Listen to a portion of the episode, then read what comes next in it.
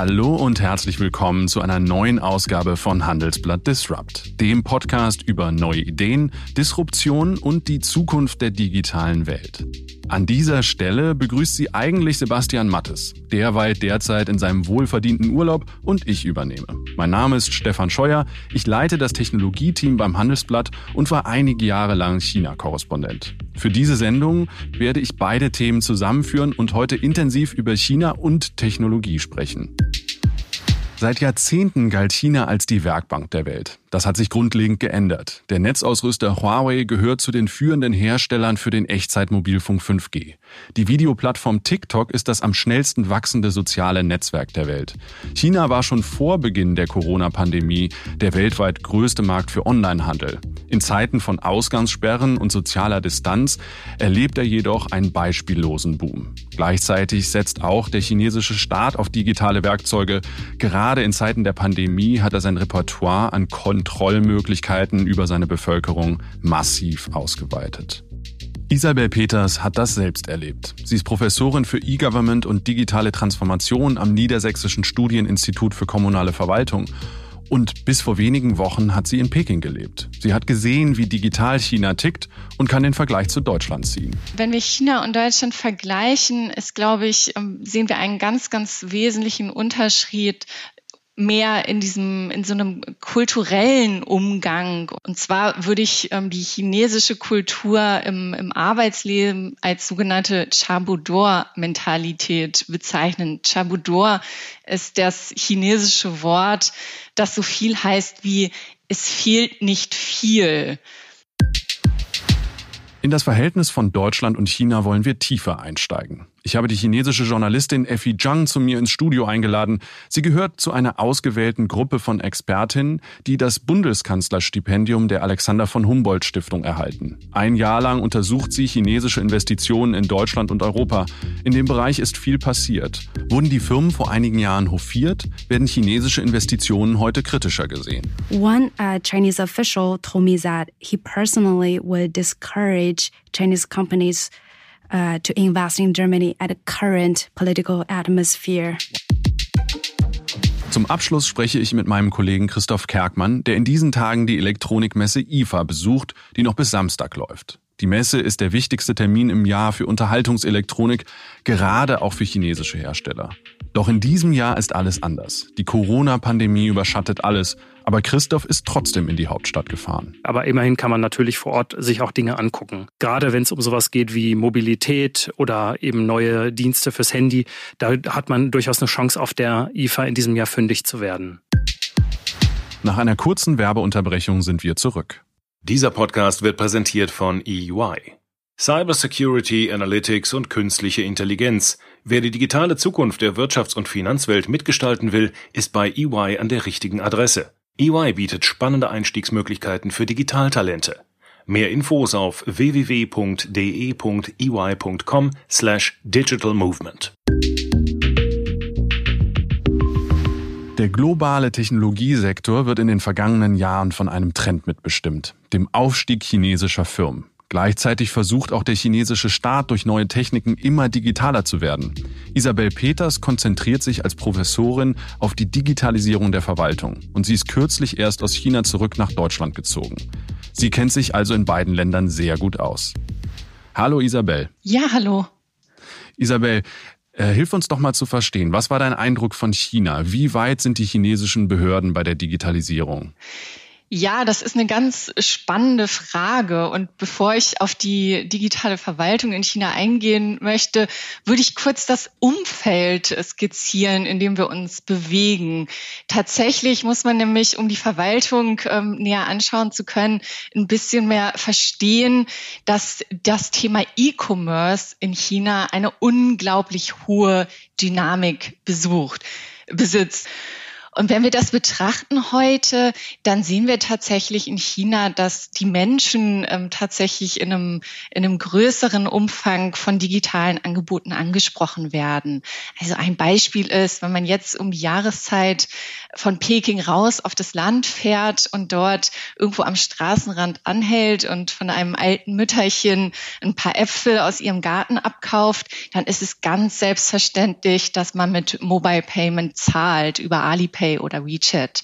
Und das ist ganz selbstverständlich. Also wir haben einen sehr, sehr hohen Verbreitungsgrad von digitalen Angeboten und eben eine sehr hohe Akzeptanz und ein großes Selbstverständnis, diese Techniken zu nutzen. Das ist das Umfeld. Wenn wir jetzt tatsächlich die Verwaltung in China anschauen, erleben wir zwei tatsächlich getrennte Welten. Die eine Welt ist so das, was man als Verwaltungsservices bezeichnen kann. Also das sind sowohl Bürgerservices, Dienstleistungen, die für den Bürger erbracht werden, wie wir es in Deutschland auch kennen, zum Beispiel einen Pass beantragen oder einen Wohnsitz ändern, solche Dinge und aber auch interne Services, also Leistungen und Prozesse innerhalb einer Behörde, so Themen wie Personalwesen, Buchhaltung. Und diese Bereiche sind überwiegend immer noch analog abgebildet. Tatsächlich auch noch viel mit Papierakten, mit ähm, die Chinesen lieben auf Dokumenten rote Stempel, gerne auch in, in mehrfacher Ausfertigung. Oh ja, da kann Und ich mich da, noch gut dran erinnern, dass ich damals, als ich nach China gegangen bin, irgendwie überall diese blöden roten Stempel geworfen habe. Okay, also das heißt, die brauche ich heute auch noch. Ja, die brauchst du heute auch noch. Wir sehen ein paar Leuchtturmprojekte darüber hinaus. Die Stadt Shanghai ist, ist ein Beispiel und geht schon dazu über, ähm, Bürgerservices digital anzubieten. Aber das sind tatsächlich Leuchtturmprojekte.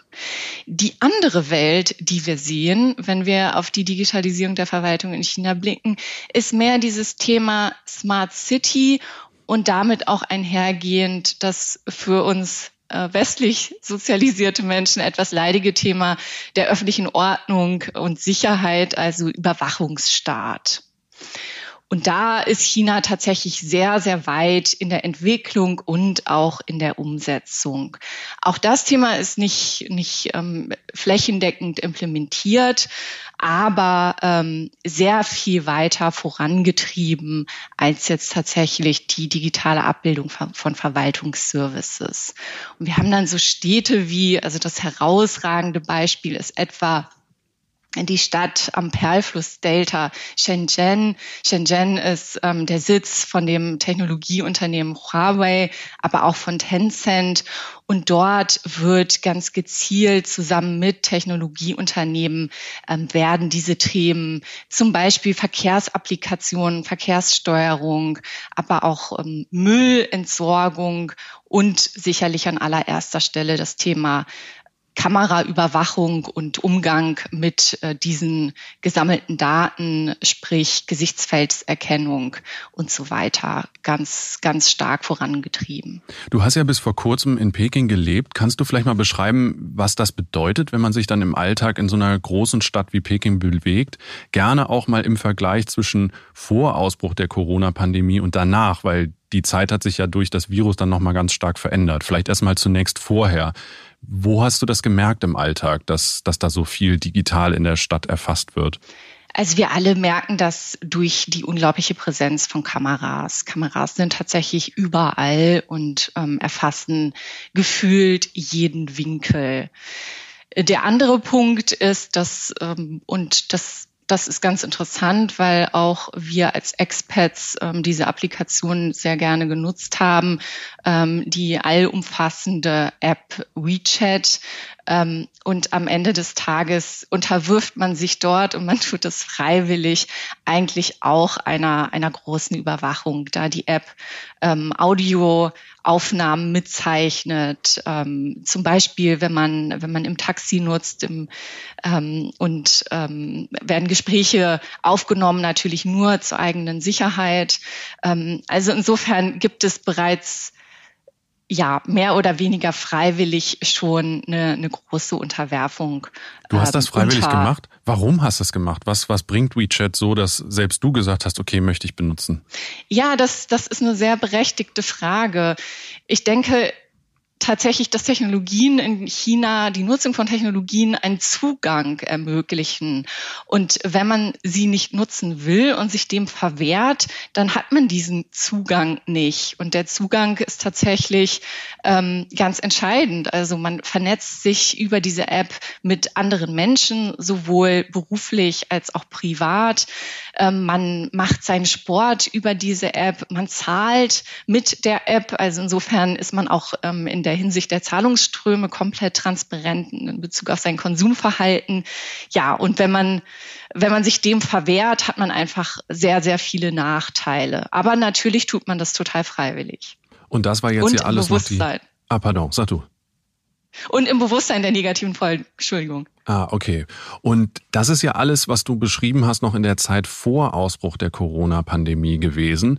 Dann kam das Virus und dann wurde die Überwachung ja massiv ausgeweitet. Wie sah denn dann dein Leben aus? Was hat sich dann dann verändert in Peking? Korrekt, korrekt. Also wir haben dieses ähm, das das Thema in, in China gibt es mehrere Apps mittlerweile, ähm, die regional entwickelt wurden. Also jede Region hat ein, eine eigene App, die ähm, versucht, einen Status zu errechnen über bestimmte Parameter. Diese Parameter ähm, liegen auch nicht offen, sind auch nicht bekannt. In allererster Linie über Bewegungsmuster, um die Wahrscheinlichkeit einer, einer Covid-19-Ansteckung ähm, zu bemessen.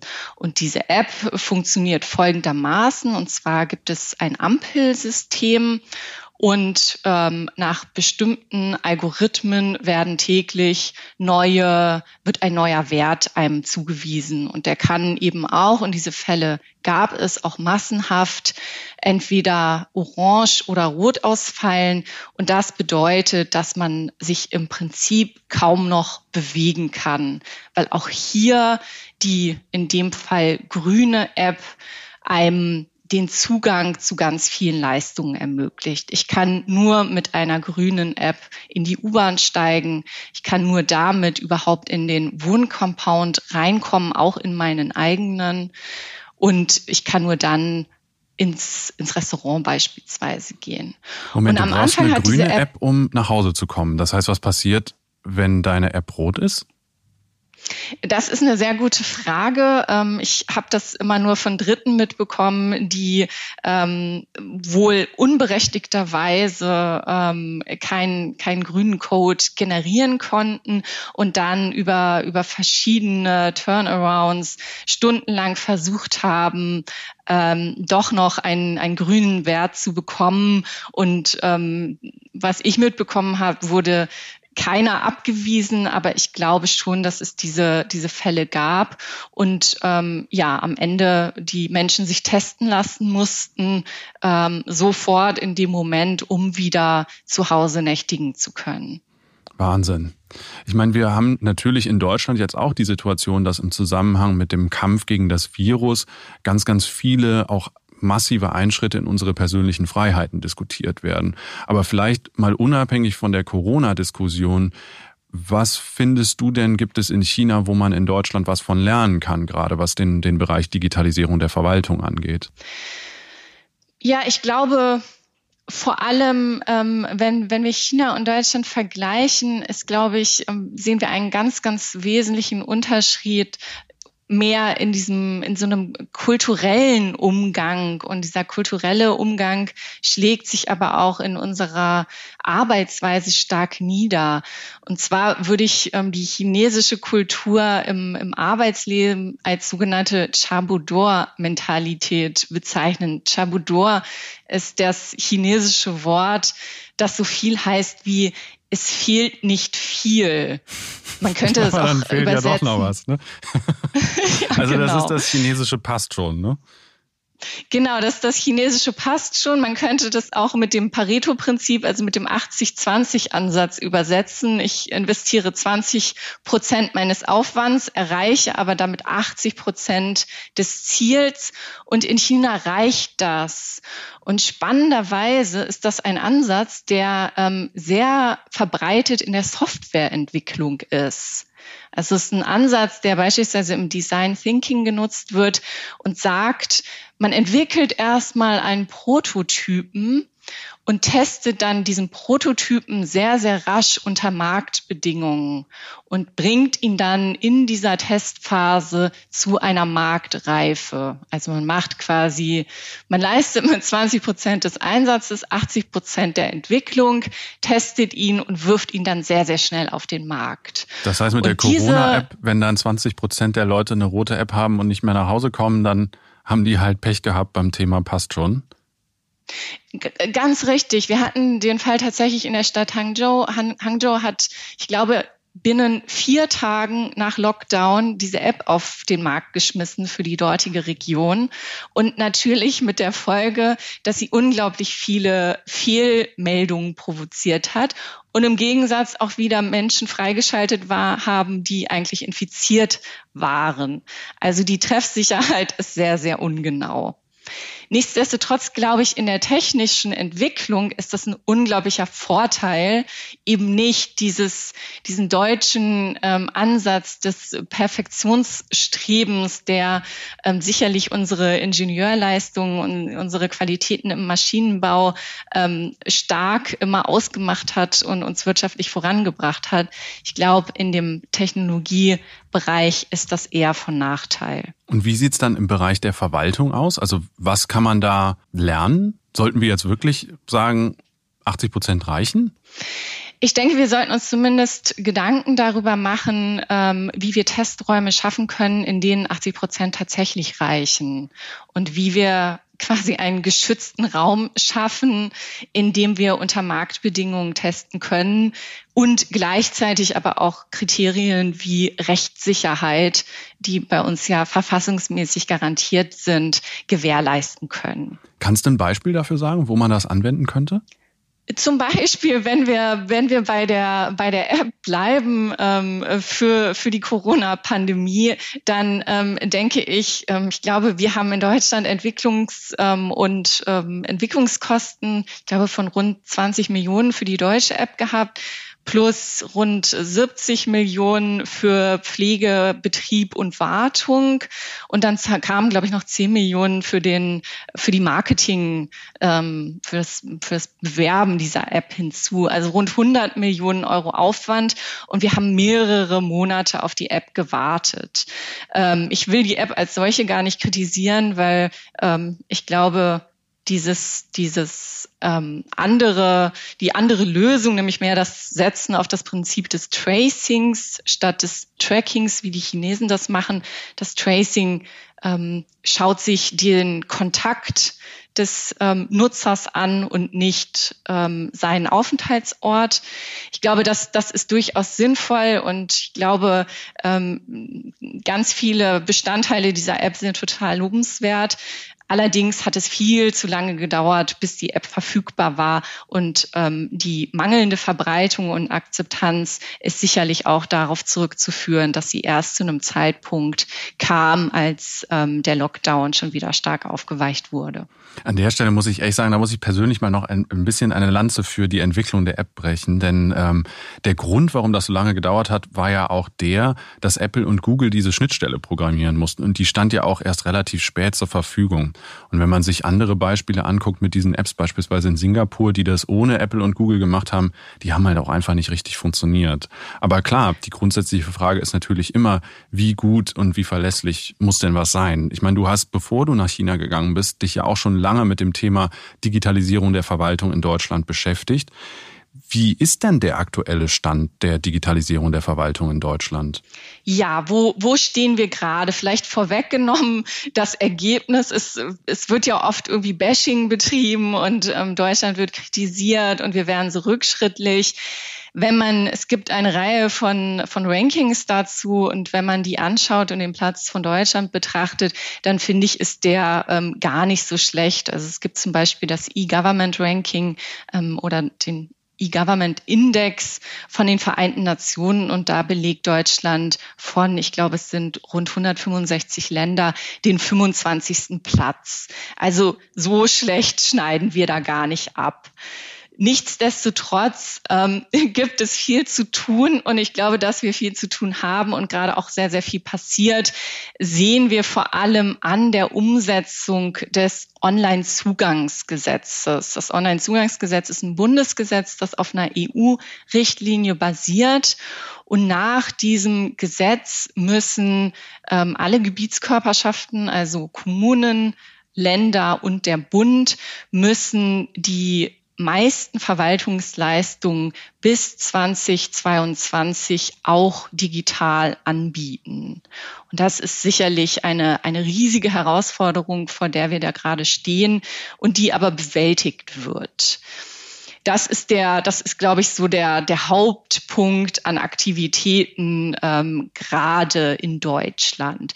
Darüber hinaus gibt es aber auch durchaus schon einige ähm, Anwendungen im, im Testbetrieb, aber auch schon tatsächlich im, im Vollbetrieb von künstlicher Intelligenz. Das sind ähm, künstliche Intelligenzsysteme, die noch auf einfachen Algorithmen basieren. Also es ist noch keine lernende, sind keine lernenden Algorithmen und ähm, keine künstliche Intelligenz im engeren Sinn, aber durchaus ist das schon auch momentan in der Entwicklung. Wie sieht's denn aus mit dem Ziel von 2022? Ist das zu schaffen? Ich frage auch durchaus aus eigenem Interesse. Ich hatte jetzt in der Zeit der Corona-Pandemie mehrmals mit der Stadtverwaltung hier in Düsseldorf wegen unterschiedlicher Themen zu tun.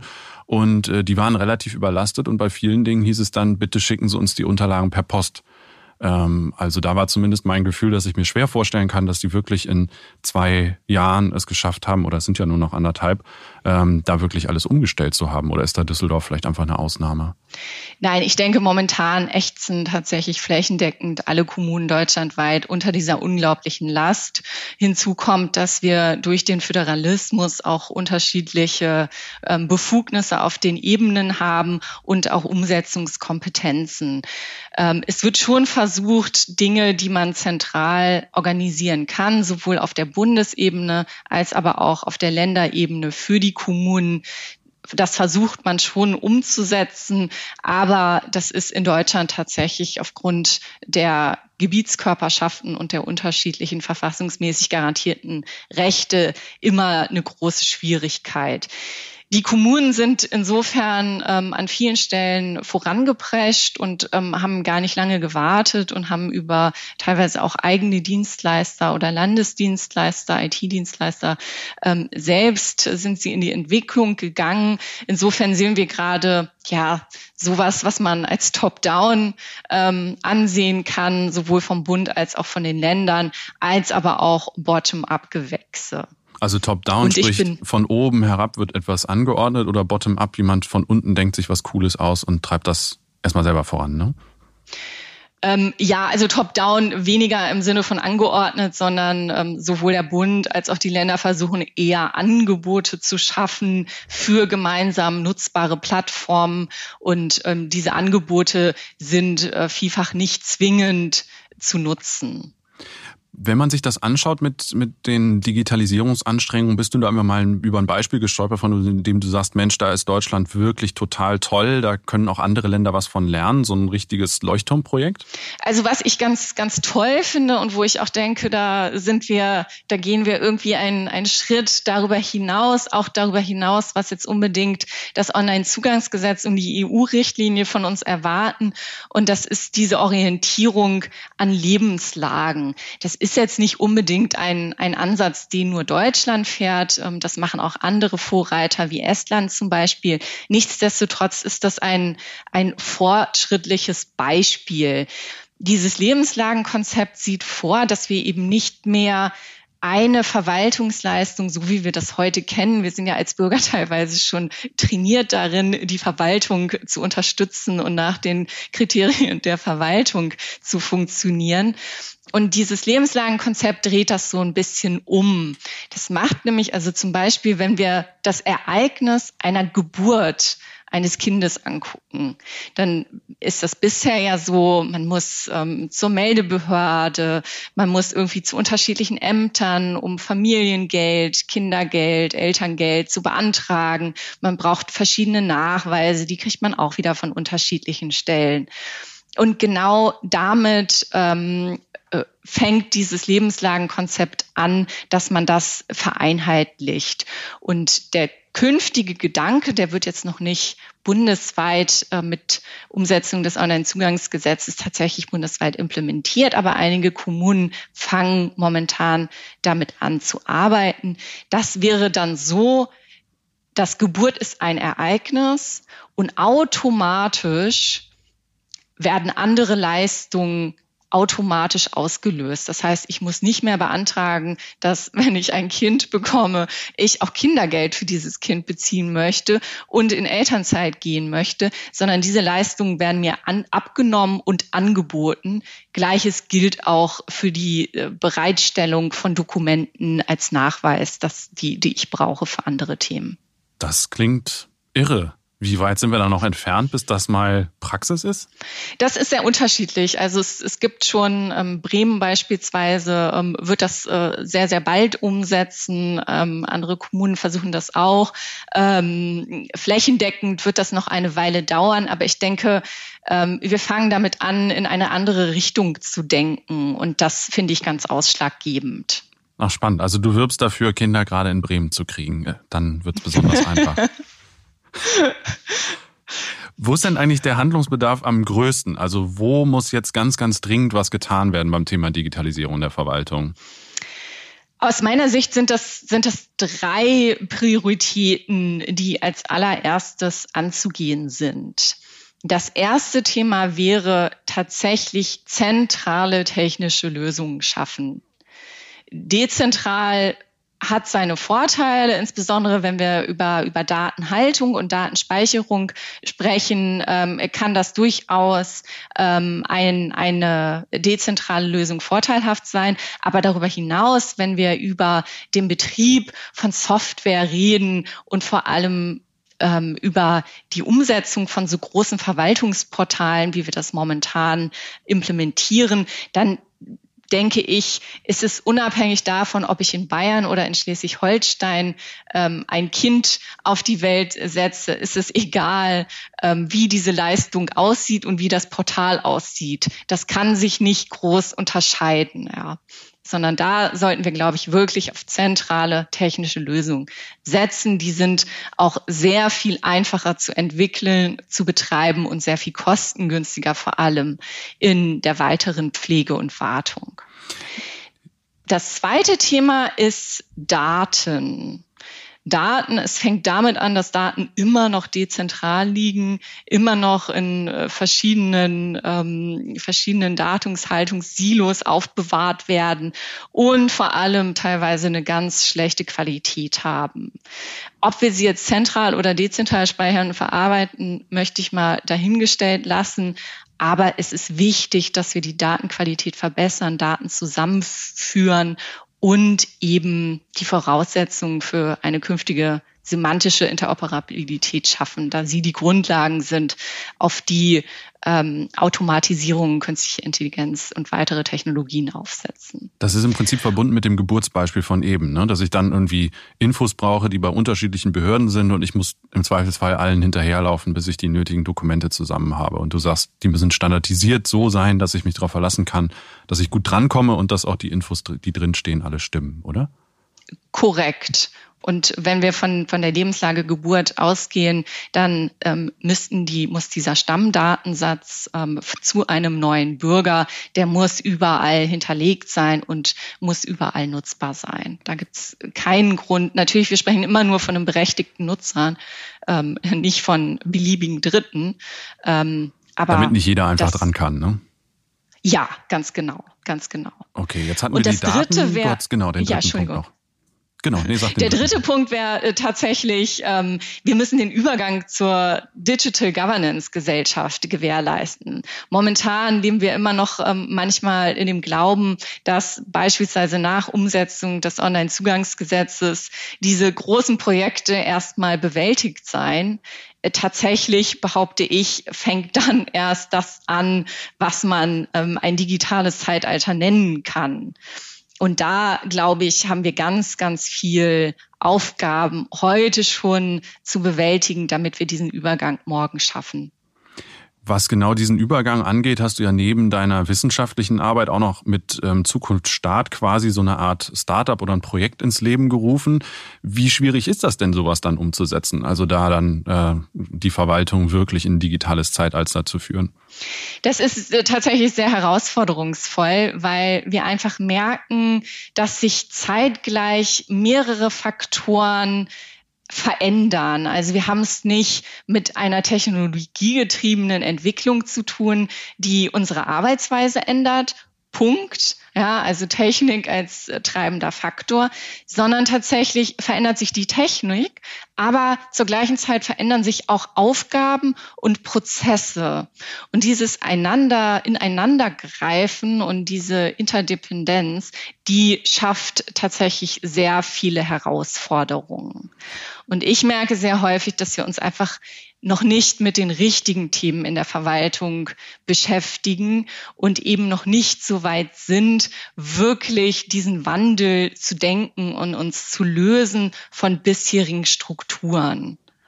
Und da liegt ähm, meines Erachtens das Haupthandlungsfeld in den nächsten Jahren ähm, gar nicht so sehr auf der technischen Implik Implementierung einzelner Technologien. Das ist sicherlich die Folge, aber erst einmal müssen wir uns daraus, damit auseinandersetzen, wie Aufgaben künftig wahrgenommen werden sollen und auch wie unser Verhältnis der Verwaltung zu Bürgern und zu Unternehmen zu gestalten ist. Die Corona-Pandemie hat ja auch in Deutschland als Katalysator für viele dieser Digitalisierungsprojekte gesorgt, einfach weil auf einmal niemand mehr ins Büro durfte. Wie ist denn da deine Bilanz? Ähm, was ist besonders gut und was ist besonders schlecht gelaufen, insbesondere mit Blick auf die Verwaltung in Deutschland? Ja, das ist richtig. Ich, ich, ich glaube, die, die Pandemie hat uns alle irgendwie wirklich die Bedeutung des Themas vor Augen geführt, wenn wir sie vorher noch nicht ähm, erfasst hatten. Und sie hat uns auch den Handlungsbedarf ganz klar gezeigt. Die Herausforderung ist sicherlich, dass wir ähm, aufgrund der angespannten Haushaltslage, aufgrund der ähm, Bewältigung der Pandemiefolgen ähm, in der Zukunft, in der nahen Zukunft nicht mehr die Haushaltsmittel zur Verfügung stehen haben, ähm, wie wir das äh, kürzlich mit äh, sehr viel konsolidierteren Haushalten hatten. Andererseits ist meine These, dass es gar nicht so sehr um die Finanzmittel geht, sondern mehr dieser gesellschaftliche und mentale Wandel viel, viel mehr ähm, von Bedeutung ist. Und ich glaube, dass die Pandemie da eine große Chance ist, dass wir begreifen, dass wir diese Chance nutzen können. Alles klar. Und genau an dieser Aufgabe arbeitet ihr ja auch in der Uni, weil da ja sehr viele Leute aus der Verwaltung hinkommen ne, und sich da quasi im Bereich Digitalisierung dann auch von dir und deinen Kollegen weiterbilden lassen. Ne? Richtig, richtig. Also neben der Lehre, ähm, neben der normalen Lehre von Studierenden ähm, haben wir auch ein ähm, Fortbildungsangebot, bilden zum Beispiel für Niedersachsen die sogenannten Digitallotsen aus, die dann in den Kommunen über Schlüsselkompetenzen auch IT-Projekte mitgestalten können.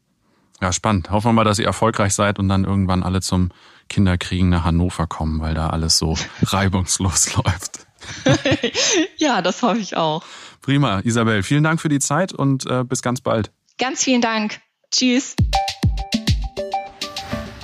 Wir wollen nicht nur über China und chinesische Firmen reden, sondern mit Effie Zhang habe ich eine chinesische Journalistin ins Studio eingeladen. Effie untersucht mit dem renommierten Bundeskanzlerstipendium chinesische Investitionen in Europa. Zuvor war sie beim angesehenen chinesischen Wirtschaftsmagazin Zeichen, sowas wie das chinesische Handelsblatt. Die Rolle chinesischer Konzerne wird immer kritischer gesehen. Heute wird sogar über den Ausschluss des Netzausrüsters Huawei vom deutschen Echtzeitmobilfunk 5G gesprochen. Hallo Effi. Hallo. Effi, du bist jetzt schon seit einem guten Jahr in Deutschland, sprichst auch schon ganz gut Deutsch, aber ich glaube, das Gespräch machen wir wahrscheinlich doch besser auf Englisch, oder? Ja, gerne. Alles klar. So your research project is concentrating on Chinese investment in Europe. So you're talking to a lot of Chinese business people. We are in a special time with a lot of challenges taking place. So what is the mood among Chinese business people in Europe these days? Since last year, I moved to Germany. I feel like I'm uh, witnessing the tide ebb of Chinese buyout spree overseas, especially in developed economies. As long as the corona pandemic kicks off, there's no such Chinese buyout spree as people might fear uh, happened. Because since last year, Chinese business community's enthusiasm for Germany has been declined, and a sense of disillusionment has permeated either greenfield or merger and acquisition investment. Feeling of being seen as a store in the side of a large industrial competition has driven uh, some investments away. One uh, Chinese official told me that he personally would discourage Chinese companies uh, to invest in Germany at the current political atmosphere. Wow, this is a pretty strong statement. Uh, why did he say that? Because uh, we're reading from the news about what's going on from the larger geopolitical picture, like the ongoing U.S. China uh, trade war or right. spat, you call it.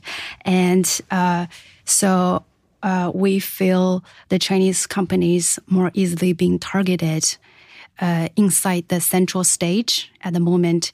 So uh, when I trying to approaching some Chinese companies, one of their excuses they're declining is that we don't want to be next Huawei.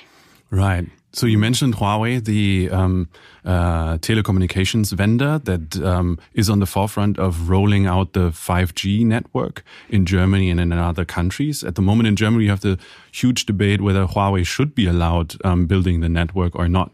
What is your take? Um, how how did the debate evolve so far, and would you allow Huawei to build the 5G network in Germany? Well, as a Chinese, uh, kind of a natural, a naturally uh, anticipate, uh, uh sympathize with Huawei. Because I think uh, if we look back about uh, two decades about Huawei's expanding in Europe, they are actually putting a lot of efforts comparing to the parallel Chinese counterparts, especially state-owned company CDE, and I personally feel it's kind of a pity that not only a Chinese company, but an Asia company that can fight away in European continent is actually uh, really valuable. But on the other hand, I feel the concern about the national security and the data protection because uh, as we see the tightening sanctions imposed by the American sides, even as a, a outside observer, we we also feel unease about the situation about is Huawei gonna survive after all these punches and uh, a series of attacks? Because of course the company side gonna uh, patting their chest and say, "Oh, we are sure that we're gonna continue to supply our equipments," but we also reading from the newspapers that there's a uh, the management team changing and probably some people are considering to leave the company because there's a lot of pressures going on. Um, Maybe let's recap a little bit. We had yeah. the sanctions by the US side that basically further limits the possibilities for Huawei to get access, for example, to chips. So there is a lot of fear out there that Huawei might not be able to continue produce uh, products that are important, for example, for 5G networks, but also for smartphones. But you're also talking to people within Huawei. Are they really afraid that things could go sideways, or is it just another challenge that they can survive? Well, that's a that's a hard question. Um, there's a lot of uh, assurance inside the company that um, they are certain to themselves that they can survive all the crisis. but there's a, some certain topics that Huawei is until today haven't really figured out how to deal with uh, deal with that. For instance, uh, their relations with the uh, Chinese government, because still till now they still didn't have a really concrete statement to the outside world. Was there really uh, was this uh, genuine relations with the authority? Because we saw more and more ambassadors overseas they speak up for Huawei, and this looks including the Chinese ambassador in Germany, the Chinese yeah. ambassador in the EU, in the UK, many many statements. Yeah, and there is also the the idea that China could um, could um, pick retaliation. So, for example, could limit um, Apple's business in China. Do you think this is something that could happen now? I think it's a bluff, right? All right. Yeah.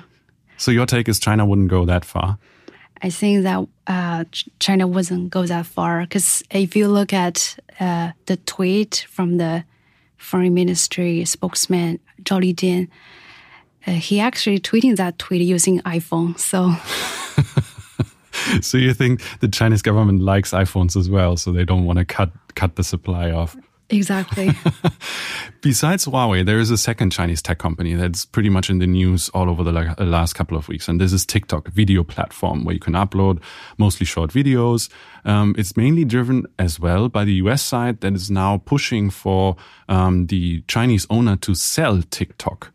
Um, we have a couple of potential buyers. Um, what do you make of this, the TikTok situation in comparison to the Huawei situation? It's actually really interesting to look into TikTok as every uh, millennials during the pandemic. I also downloaded TikTok to pass time, and I find it really hilarious and really funny. And uh, really, I downloaded it. I, honestly, I don't get it. It's like those. I don't know. But, but do you like TikTok?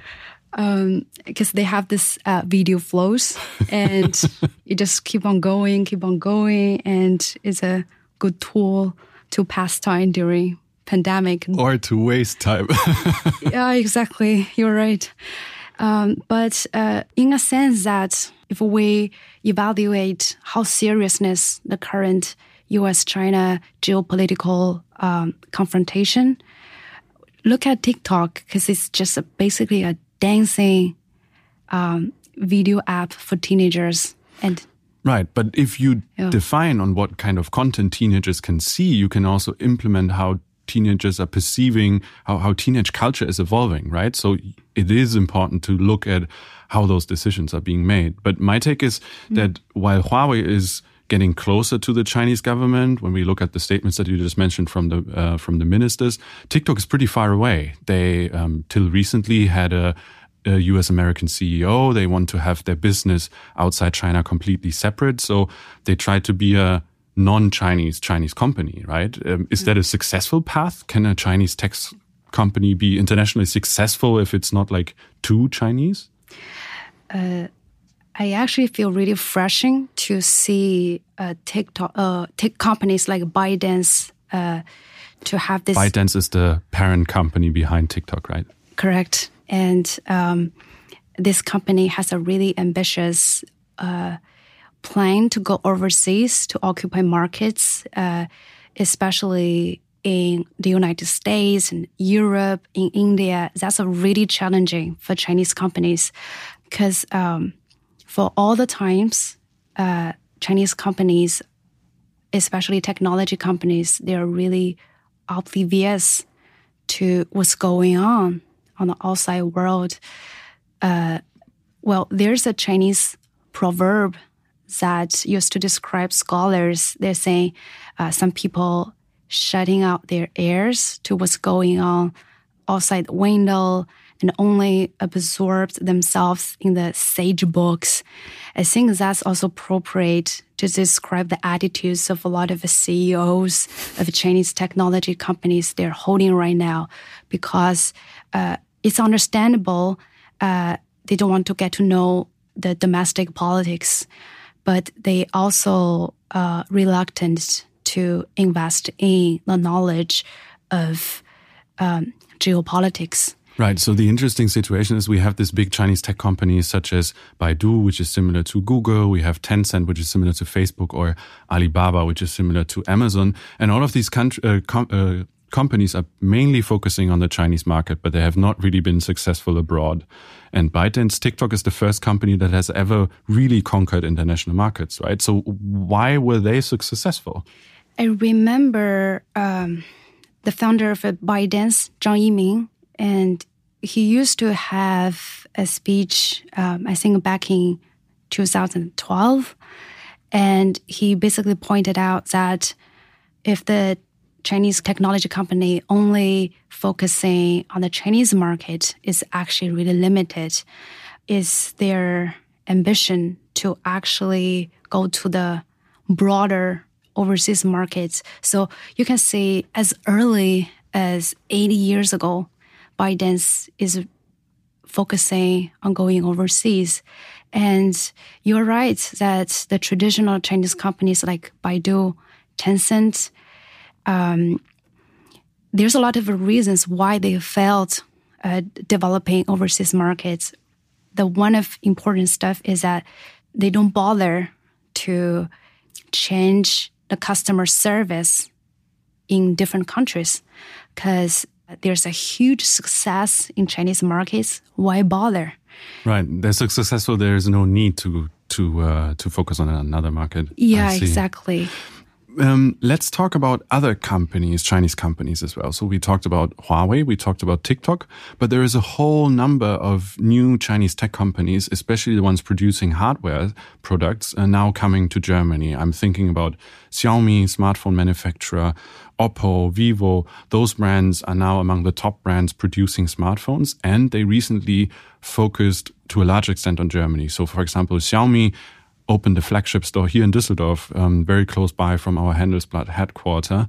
How successful can these companies be? You said uh, no Chinese company should invest at the moment was uh, one of the hints from from a Chinese official saying nobody wants to be the next Huawei. But um, could Xiaomi, Oppo, or Vivo could they become the next Huawei, or are they successful? I think one of the lessons uh, the following companies could learn from the Huawei and ByteDance is that don't be oblivious to what's going on right now, especially in Europe and America, and do have some invest in the political risks analysis, right? Uh, at current political atmosphere, and that will be giving you a more guiding towards the investment to get to know your customer and get to know the complicated, uh, uh, high level uh, policy making procedures. So that will be might infect you, because uh, from my understanding is that the environment in China and in Europe they are very different. Uh, for the company, probably in China, uh, you always feel oh it's too far away to really engage into some policy making process.